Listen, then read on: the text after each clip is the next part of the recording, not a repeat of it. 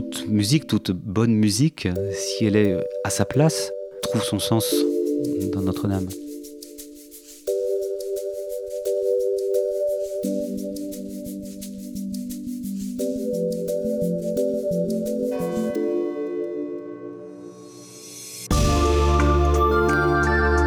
Au cœur de Notre-Dame, une série de podcasts par Passion médiéviste.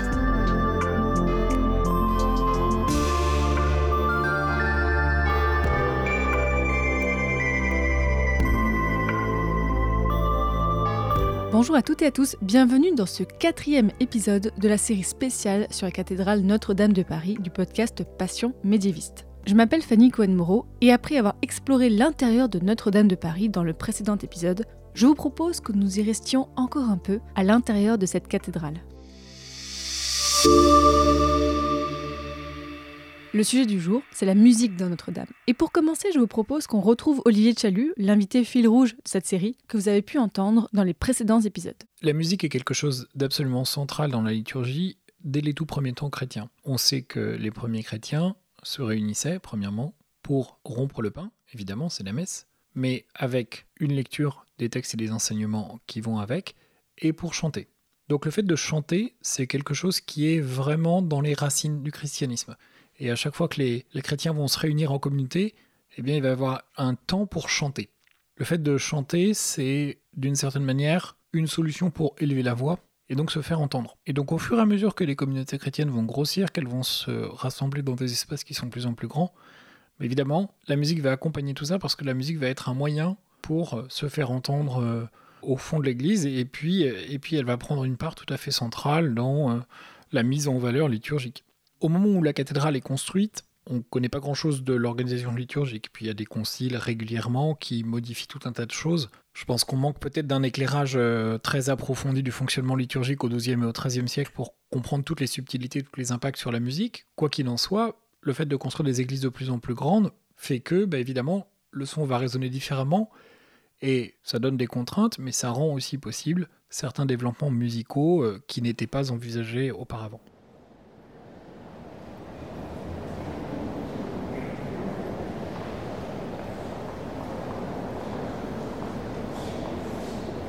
Maintenant, je vous propose de rencontrer une nouvelle personne, quelqu'un qui connaît très bien la musique médiévale.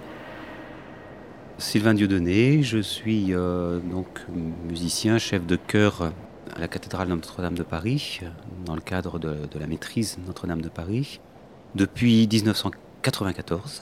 Donc euh, cela fait maintenant plus de 25 ans. Donc j'étais engagé au départ pour enseigner le chant grégorien, et ensuite, mon activité s'est développée euh, sur euh, l'ensemble de la musique médiévale et particulièrement sur le patrimoine musical de la cathédrale Notre-Dame de Paris et euh, aux différents chœurs de la maîtrise.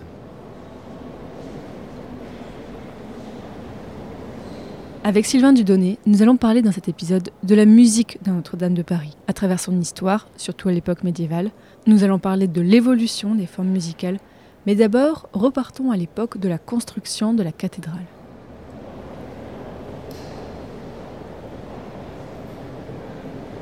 Alors, au moment de la construction de la cathédrale, déjà, c'était pas la première cathédrale. il existait des édifices avant et qui remontent très loin. On a des témoignages de la musique euh, à Notre-Dame, même si ça ne s'appelait pas Notre-Dame à l'époque, en tout cas dans Paris, qui remontent au 5e siècle. On parle de, la voix des enfants, euh, de la beauté des voix, etc. Donc c'est déjà une tradition qui est, très longue. La musique a pris sa place dans la cathédrale d'une manière tout à fait naturelle, puisque la cathédrale a été construite pour le culte et que la musique est inhérente à, la pratique du culte. Donc c'est une partie intégrante de la liturgie solennelle. Forcément, la musique ne pouvait qu'être présente comme dans tout lieu euh, dédié au culte. On a quelquefois tendance à l'oublier, mais quand on parle de Notre-Dame, on, va tout de suite parler de l'école de Notre-Dame, qui est euh, une école de chant polyphonique euh, qui a un rôle absolument primordial dans l'histoire de la musique occidentale, puisque c'est à cette époque-là qu'on va trouver, inventer et appliquer euh, dans la musique le, principe du rythme mesuré, ce qui va permettre de calculer les rencontres de notes et de développer des polyphonies à trois, euh, quatre voix même déjà à l'époque, à la fin du XIIe siècle, Tandis que jusqu'à présent, les polyphonies étaient cantonnées à deux voix, et note contre note, euh, très très proche du, plein chant. Ce plein chant, c'est le quotidien des musiciens de la cathédrale comme de, de tout lieu euh, dédié au culte. Les polyphonies, elles naissent dans un premier temps de ce plein chant et elles se développent à partir de lui. Les polyphonies de l'école Notre-Dame, ce qu'on appelle le Magnus Liber Organi, le grand livre des organums, des organas de Notre-Dame, a été composé tout d'abord par Léonin, puis repris, complété et amplifié par euh, Perrotin à sa suite, à la fin du XIIe siècle. Ces extraordinaires euh, polyphonies, qui sont quelquefois des constructions monumentales, quand si on pense par exemple au grand Viderunt omnes à quatre voix de Perrotin, composé vraiment à la fin du XIIe siècle, sont quelque part des extensions du graduel Viderunt omnes en plein champ qui existe depuis déjà de nombreux siècles à l'époque euh, pour le graduel du jour de Noël, par exemple. Donc c'est une solennisation des jours importants de l'année, magnifiés comme ça, par la polyphonie, qui en même temps bah, va emplir cet édifice nouveau aux dimensions nouvelles qui naît. Néanmoins, ce répertoire, il est né non pas une fois la cathédrale achevée, mais pendant la construction de la cathédrale. Donc ce répertoire extraordinaire accompagne le chantier de la cathédrale Notre-Dame de Paris. De telle façon que ces, grandes compositions n'ont pas été composées pour la grande nef, qui n'était pas encore construite, mais plutôt pour le chœur ou euh, les chapelles euh, au fur et à mesure de leur construction.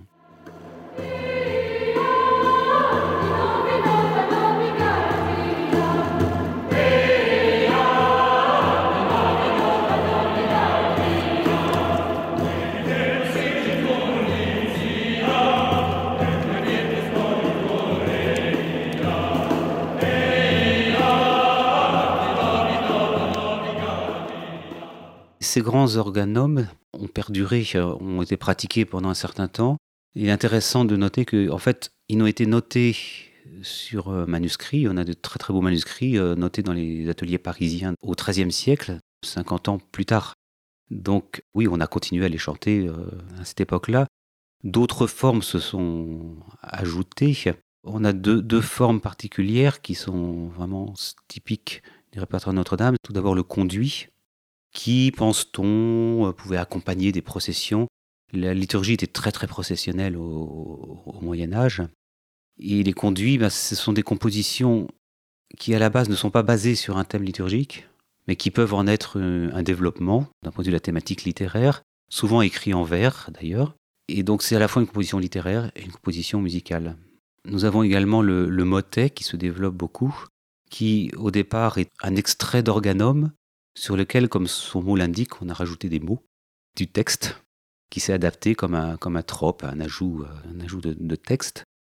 Au départ, très certainement, ces, textes étaient très liés à, la liturgie, mais progressivement, au cours du XIIIe siècle, ils vont s'en détacher. Le motet va devenir une forme indépendante et vont pouvoir même porter des textes profanes, par exemple, ou même euh, superposer des textes sacrés et des textes profanes. Mais bien sûr, là, on n'est plus dans le cadre de la célébration du culte chrétien.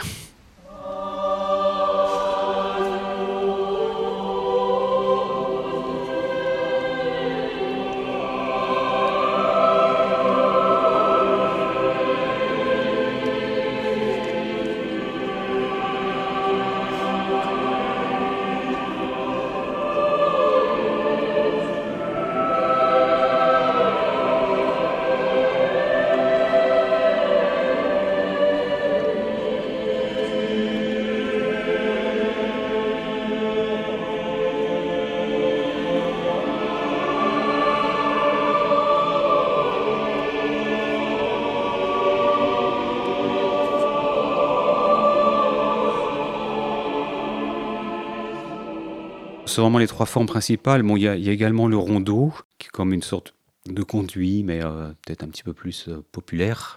Donc on dit que les rondeaux étaient très mal vus à l'époque par les clercs. Mais ils, n'étaient pas chantés dans le sanctuaire, mais plutôt dans, la sacristie.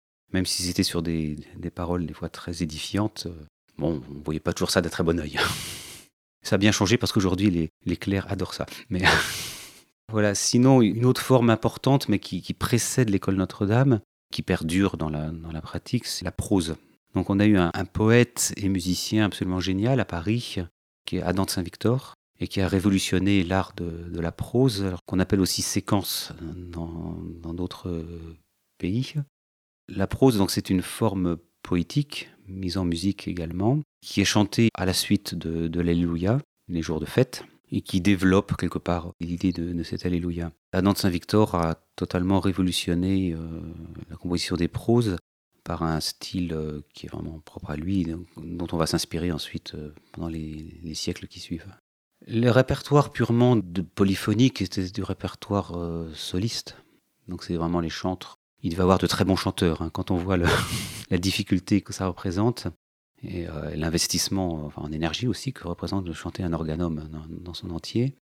Mais ce qui est de l'ordre de, la pratique euh, quotidienne, c'est un beaucoup plus grand nombre de personnes. C'est l'ensemble des chanoines qui récitent l'office, qui chantent l'office plutôt, et certainement les enfants qui y sont associés aussi. Le Moyen Âge possède un instrumentarium extrêmement riche, qui nous est euh, connu par euh, une iconographie très abondante, mais cet instrumentarium est utilisé hors du sanctuaire. Toutes ces polyphonies étaient chantées a cappella. À la suite de l'école Notre-Dame et, l'ars antiqua, donc au XIIIe siècle, la musique a continué à évoluer, bien entendu. Le genre du motet dont on a parlé tout à l'heure s'est énormément développé. L'aspect rythmique des compositions s'est beaucoup développé aussi, avec euh, une complexification qui va grandissante euh, au XIVe et jusqu'au XVe. Néanmoins, à Notre-Dame, euh, c'est pas le lieu où cela va se passer. On est à l'époque des, papes d'Avignon, et donc la musique va surtout se centrer autour de ce pôle d'Avignon, et donc ce qu'on appelle l'ars nova. Donc on a très très peu d'exemples enfin même à vrai dire je n'en connais qu'un, qui puisse être associé à Notre-Dame. Ensuite, euh, on, se dirige euh, vers la Renaissance. Là, on a un petit peu plus de documents. Mais en attendant, ce qui est intéressant, c'est qu'on a l'organisation de la maîtrise au XIVe siècle, avec un règlement, etc. Et, pas, pas, mal de témoignages de la vie de la maîtrise, des enfants de la maîtrise, qui vivent là en, vase clos, dans le cloître de Notre-Dame et qui assure euh, les offices. Là, on a par exemple un musicien célèbre qui est passé par Notre-Dame pas très longtemps, Pierre Serton, qui a été pendant quelques deux années euh, à Notre-Dame, qui s'est fait beaucoup remarquer euh, par son indiscipline, qui jouait au ballon au lieu d'aller à l'office, enfin des, choses comme ça, absolument inadmissible, bien entendu. ça ne se ferait pas aujourd'hui, bien sûr. Et qui finalement ensuite est parti à la Sainte-Chapelle et a fait toute sa carrière à la Sainte-Chapelle. On a aussi euh, Antoine Brumel qui est passé comme maître euh, de musique à Notre-Dame à la toute fin du XVe. Antoine Brumel ne restait jamais très longtemps au même endroit. Il est resté deux ans, mais il nous a laissé quelques compositions vraiment qui ont été composées pour Notre-Dame. La musique du Moyen Âge est toujours aujourd'hui pratiquée dans la cathédrale au sein de l'activité liturgique, bien entendu, mais également au sein d'une saison de concert qui lui est particulièrement euh, dédié à l'intérieur donc d'une saison de concert plus large qui englobe tout type de musique. En 1991, le cardinal Lustiger a, refondé la maîtrise en partenariat avec l'État et la ville de Paris pour créer Musique sacrée à Notre-Dame de Paris, qui a en charge donc toute la musique de la cathédrale, sur son aspect cultuel et également euh, de, concert. Donc cette refondation de, la maîtrise est un changement euh, important par rapport à la pratique antérieure, qui permet d'intégrer le monde culturel, le monde des chanteurs en particulier, donc à cette vie musicale de, de la cathédrale.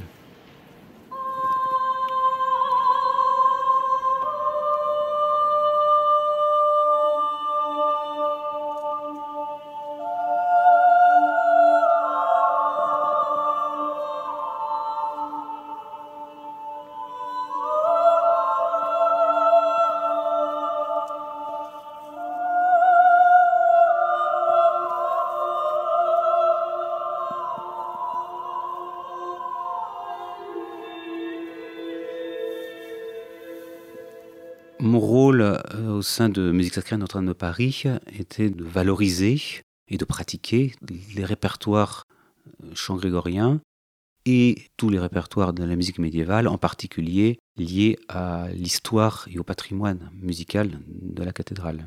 Cette activité s'est étendue même jusqu'à la Renaissance. On a exploré un petit peu tous les aspects de ce patrimoine. Cette mission est basée sur euh, déjà la transmission auprès des étudiants, enfants, adolescents ou adultes de la maîtrise, transmission par euh, les cours, les répétitions, mais également une pratique musicale qu'on veut de, niveau professionnel, enfin en tout cas professionnalisante, puisqu'il s'agit d'étudiants, et également lié à une recherche sur les manuscrits, un retour aux sources constant, puisqu'on est dans des types de musique, il ne suffit pas de prendre une partition et de dire je vais faire les notes. Ça ne marche pas comme ça. ce sont des types de musique, que ce soit le chant grégorien et même l'école Notre-Dame d'ailleurs, qui sont ancrés dans une tradition tradition qui est forcément rompue depuis, depuis l'époque, mais qu'on s'efforce de, retrouver. Et le retour aux sources est une chose euh, absolument capitale pour la compréhension et donc la transmission de cette musique. On ne peut pas transmettre quelque chose qu'on ne comprend pas, par définition. Il suffit d'avoir entre les mains un manuscrit du XIe siècle, par exemple, pour se dire qu'on ne va pas chanter de la même manière. Parce que c'est une émotion, on est face à souvent un ouvrage d'art. Il y a des manuscrits qui sont vraiment splendides, des fois avec enluminure, mais d'une qualité artistique euh, vraiment supérieure. Et l'écriture elle-même, enfin tout est manuscrit bien entendu, euh, il n'y a pas d'ordinateur à l'époque, hein. le soin apporté à chaque détail, sachant qu'il n'y a pas de retour possible. Si on se trompe, on peut barrer, éventuellement gratter si on ne l'a pas déjà fait, euh, manuscrit, mais c'est tout. Donc c'est une concentration. Rien que ça, ça nous met en face de quelque chose qui nous dépasse. On est en communion avec nos, pères, nos ancêtres, qui ont passé euh, des journées entières à copier avec amour et abnégation peut-être c'est toutes ces pages. On a l'exemple à, l'abbaye de Saint-Gall d'un moine qui s'est enfermé sa vie entière pour copier l'antiphonaire. Le moine Hartker, donc dans sa cellule, il a, il a copié. Euh, c'est le plus ancien manuscrit de l'office noté en musique que, nous possédions. enfin, ça, nous met face comme à des choses, tout comme les, constructeurs de cathédrales nous, mettent face à des choses extraordinaires. Un constructeur de cathédrale, un sculpteur était capable de sculpter une, représentation, enfin une statue magnifique, qui était à la vue de personne. On ne travaille pas pour euh, notre gloire personnelle, mais on est quelque part on est des transmetteurs, on est là pour transmettre aux générations futures, c'est ce qu'on appelle euh, le principe de la tradition.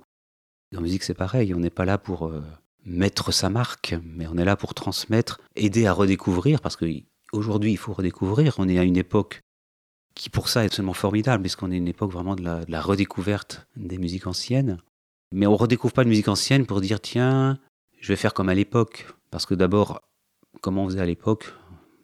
Tout le monde a sa petite idée, mais tout le monde a son idée différente. On a des choses qui sont tangibles, mais globalement, comment est-ce qu'on chantait, on ne sait pas. Mais aujourd'hui, on est là pour transmettre à une génération contemporaine de la musique ancienne qui, aujourd'hui, peut apporter quelque chose aux générations modernes. Qu'est-ce que vous préférez entendre comme musique dans Notre-Dame? Tout. toute musique, toute bonne musique, si elle est à sa place, trouve son sens dans Notre-Dame. Le tout, c'est savoir ce qu'on fait, pourquoi on le fait, et quel est le sens de chanter telle musique à tel moment. C'est ça qui est, important. De manière générale, les musiques médiévales sonnent très bien. Les polyphonies de l'école Notre-Dame, avec les, quintes justes, euh, ça, ça, résonne, ça prend vraiment une ampleur euh, très grande. Ensuite, euh, les, musiques à, gros effectifs, musique du 19e par exemple, ça, passe, ça passe pas mal. Le répertoire baroque à petit effectif, c'est beaucoup plus difficile. Alors il est vrai qu'aujourd'hui, dans, Notre-Dame, la, difficulté, c'est qu'on est au cœur de la ville, que la ville est très bruyante. Et donc on a une pollution sonore qui est très grande. Et donc pour passer un peu par-dessus cette pollution sonore, on est souvent obligé de recourir à une sonorisation mesurée, bien entendu, mais qui est quand même nécessaire pour transmettre justement aux très nombreuses personnes qui venaient au concert euh, ou aux, liturgies euh, dans Notre-Dame. Cette sonorisation a dû changer quelque chose pour la musique de Notre-Dame Ça change forcément quelque chose, mais c'est une chose sur laquelle on a beaucoup travaillé par l'expérience aussi euh, au cours des ans on était arrivé à un point quand même tout à fait intéressant. Un jour, un, compositeur euh, étranger euh, de passage à Notre-Dame que j'ai rencontré après m'a dit mais c'est pas sonorisé. Je lui dis ben si. Il m'a dit mais on s'en aperçoit pas. À partir du moment où on vous dit ça, enfin de la part de quelqu'un qui a une oreille quand même, c'est que quelque part c'est réussi. En quoi consistait le travail de Sylvain Dieudonné au quotidien? Comment est-ce qu'il préparait ses concerts en tant que chef de chœur de la maîtrise de Notre-Dame de Paris? Écoutons-le vous raconter tout ça.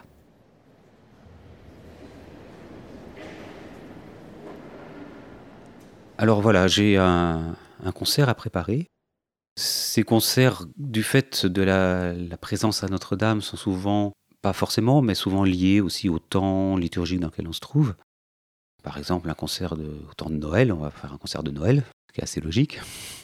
Eh bien, je vais euh, chercher des, idées à partir du répertoire qu'on connaît pour construire un programme qui soit cohérent.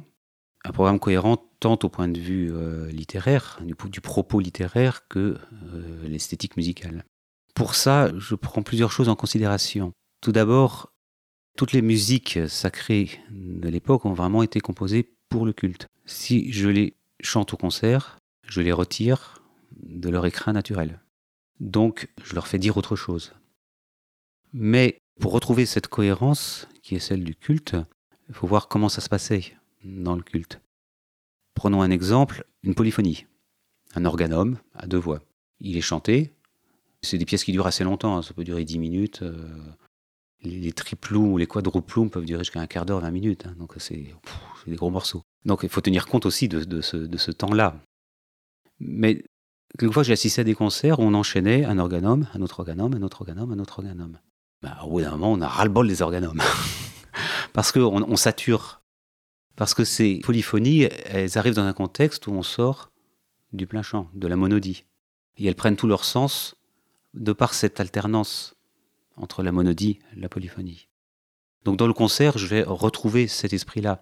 Même si c'est pas forcément une restitution d'office, ce qui m'est arrivé de faire aussi, bah, je ne vais pas enchaîner deux, organes deux de suite, ça n'a pas de sens. L'organome était chanté après une lecture qui était cantillée sur trois notes.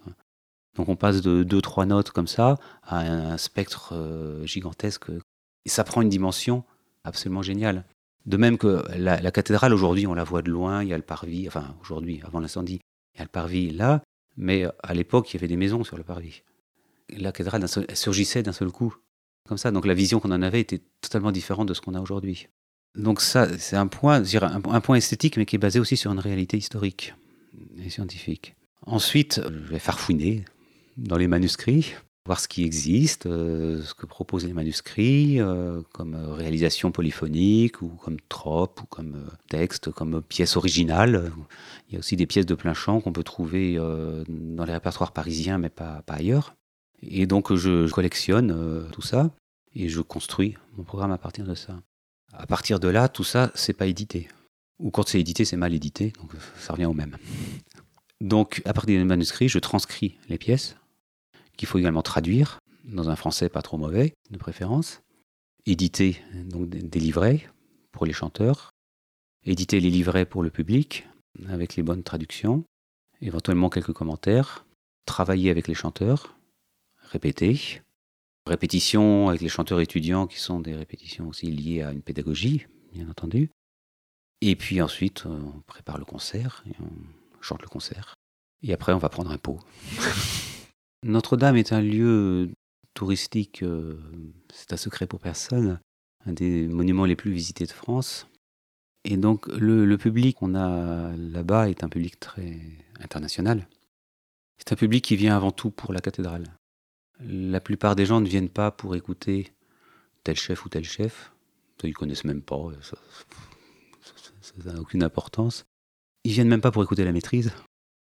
Ils viennent pour écouter un concert à Notre-Dame. Et quelquefois même, ils viennent simplement pour Notre-Dame, parce qu'ils sont pas au courant qu'il y a un concert. Une fois, avant un concert, j'ai rencontré une personne comme ça qui allait dans des lieux où elle n'avait pas à se trouver euh, dans la cathédrale. J'ai dit, écoutez, euh, non, vous pouvez pas aller là. Euh. Il dit, mais pourquoi? J'ai payé mon entrée pour visiter la cathédrale. J'ai dit, ben non, vous n'avez pas payé votre entrée pour visiter la cathédrale, vous avez payé l'entrée pour écouter un concert. Il dit, ah bon, il y a un concert ce soir? Et il dit, ben oui. Ah bon, ah ben c'est super. Et donc, du coup, ils se sont, ils se sont assis. Et après ça, ils sont venus me remercier, euh, comme quoi ils avaient été euh, charmés d'avoir un concert là. ça, c'est la vie de Notre-Dame.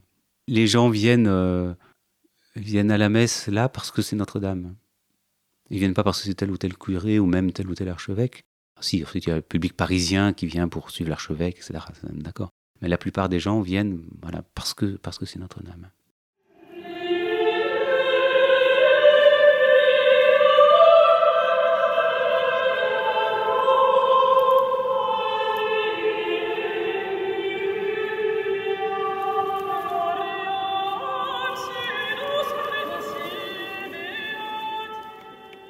Le soir de l'incendie, j'avais une répétition générale. On était le lundi, le lendemain des rameaux. J'avais un concert qui était le concert de la Semaine Sainte, le mardi. Au moment où l'incendie s'est déclaré, normalement, j'aurais dû être dans la cathédrale. Mais j'y étais pas parce qu'on a une répétition qui a pris du retard. Et donc, je suis sorti de ma répétition, j'étais avec mes vielles. Et je courais dans la rue pour euh, arriver vite à la cathédrale. J'aime bien être en avance pour prendre le temps de me poser, et puis de prendre la dimension du lieu, parce que c'est un lieu qui même quand on a l'habitude, qui est difficile. Il faut prendre le temps de, se l'apprivoiser, etc.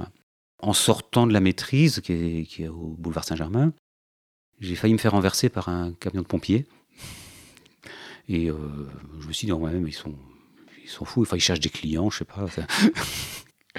Et j'arrive place Maubert et je vois tout le monde avec son portable en train de regarder comme ça. Et puis là, je fais la relation avec le camion de pompiers. Je dis, à tous les coups, il y a un immeuble qui brûle encore.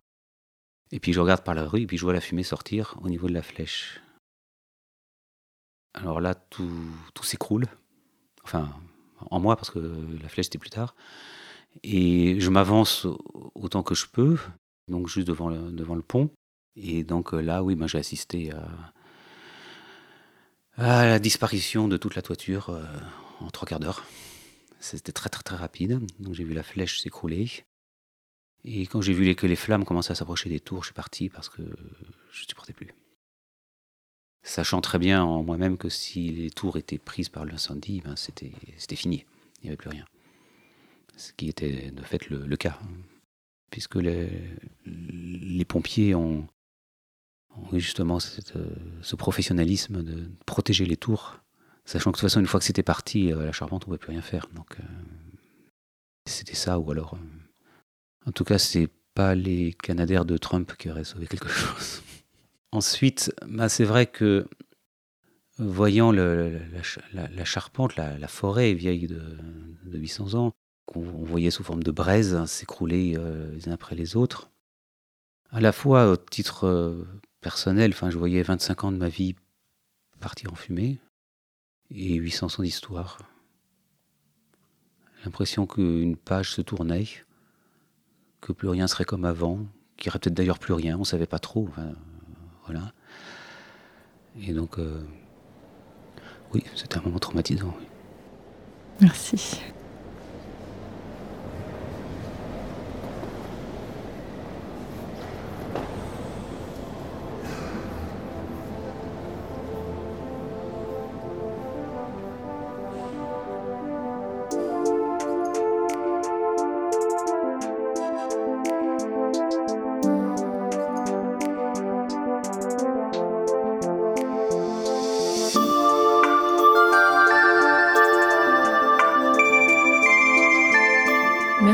à Sylvain Dedonné pour son témoignage. Grâce à lui maintenant, vous en savez beaucoup plus sur la musique au Moyen Âge et sur la musique de Notre-Dame de Paris. Dans le prochain épisode de cette série spéciale, nous allons continuer de parler du son de la cathédrale, mais cette fois sous l'angle de la restauration. Comment restaurer le son de Notre-Dame de Paris? Merci beaucoup à Clément Nouguier qui a réalisé le générique de cette série, à Dean pour la magnifique illustration, à Jonathan le mec d'Osef pour le montage et encore merci aux personnes qui soutiennent Passion médiéviste sur Tipeee et qui ont permis le financement de cette série spéciale. Et dans Notre-Dame, moi, à chaque fois que j'y suis allée, ce qui euh, était très présent, c'était l'ambiance feutrée de Notre-Dame.